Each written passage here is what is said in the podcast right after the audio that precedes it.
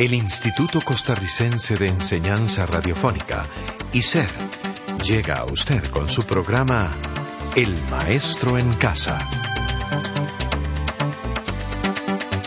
El Maestro en Casa, un programa educativo a su servicio.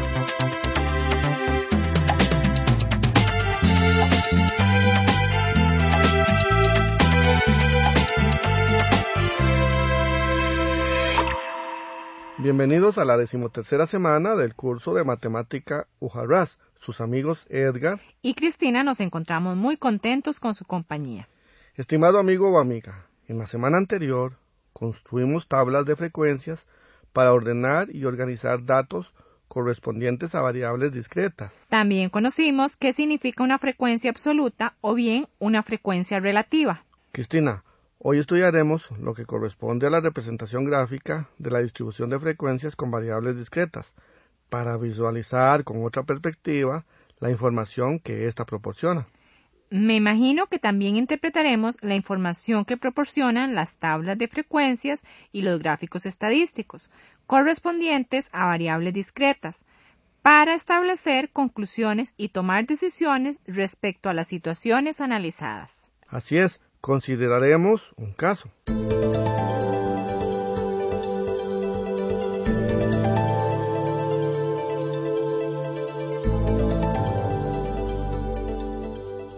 Como recordaremos, la estadística cuenta con procedimientos para recoger, organizar y presentar información acerca de un problema o suceso determinado, y con métodos para establecer la validez de las conclusiones obtenidas a partir de la información recogida.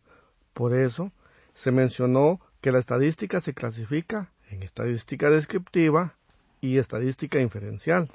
Pero recuerdo que nosotros solo utilizaremos la estadística descriptiva, porque ésta presenta la información en forma más cómoda, utilizable y comprensible. Así es.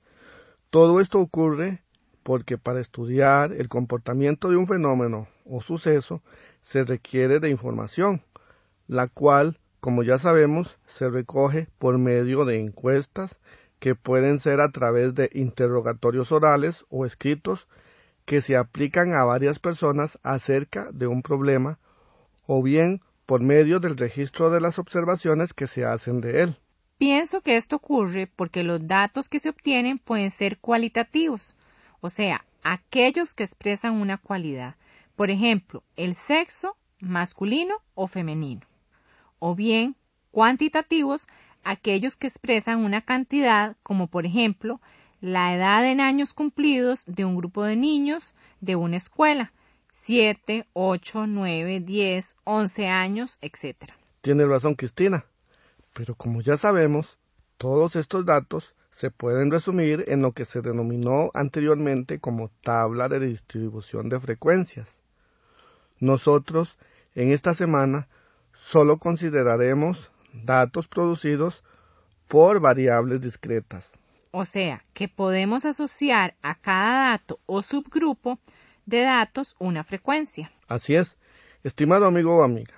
Cada dato o subgrupo de datos, que también se llama intervalo de clase o clase, se asocia con un número de observaciones que corresponden a cada dato o a cada grupo de datos.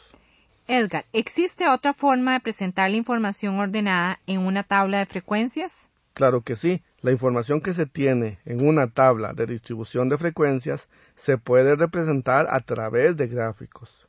Los gráficos de barras, los pictogramas, los gráficos circulares y los gráficos de bastones. ¿Y cuál puede ser un ejemplo? Bueno, pensemos que en una escuela hay un grupo de 20 alumnos a los cuales se les realiza un examen de matemáticas y que los resultados se presentan en una tabla de frecuencias y además se ilustran con un gráfico de barras verticales, donde las barras verticales representan el número de alumnos asociado con la nota que obtuvieron. Por ejemplo, si los datos son los siguientes, 6 alumnos, una nota de 50, cuatro alumnos una nota de 70, ocho alumnos una nota de 80 y dos alumnos una nota de 90, ¿qué podemos pensar? Podemos pensar que el grupo de alumnos que obtuvieron una calificación de 50 forman una columna más alta que la columna que se forma con las calificaciones de 70, que fueron cuatro alumnos. Claro que sí.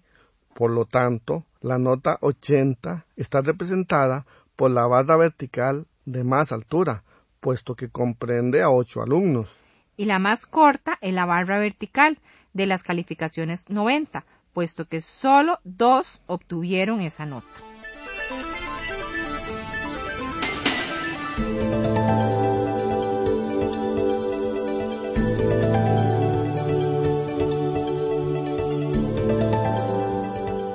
Estimado amigo o amiga, ¿cuál de los dos reportes le pareció mejor y por qué? Bueno, yo voy a contestar. Pienso que el gráfico se observa mejor, se puede interpretar mejor y más rápido. Yo también pienso lo mismo. Algo muy importante. No olvidemos que en una tabla de distribución de frecuencias también tenemos que se puede representar los intervalos de clase, las marcas de clase, la frecuencia, la frecuencia relativa, la frecuencia acumulada y la frecuencia acumulada relativa. Eso significa que tanto el gráfico de barras verticales como la tabla de distribución de frecuencias son muy importantes. Es más, algunos tipos de frecuencias se pueden representar mejor con un solo tipo de gráfico. Exactamente, cada gráfico tiene sus ventajas. También la aplicación de un gráfico o bien la forma de tabla de frecuencias está determinado por el uso que se le quiera dar a los datos hallados. ¿Y cómo podemos construir los distintos gráficos? Cristina, el estudio de los gráficos y sus respectivas características serán los temas de estudio en la siguiente semana. Por hoy ya se nos agotó el tiempo. En la radio el tiempo se va tan rápido lo esperamos en la semana decimocuarta. Muchas gracias por su sintonía. Hasta pronto.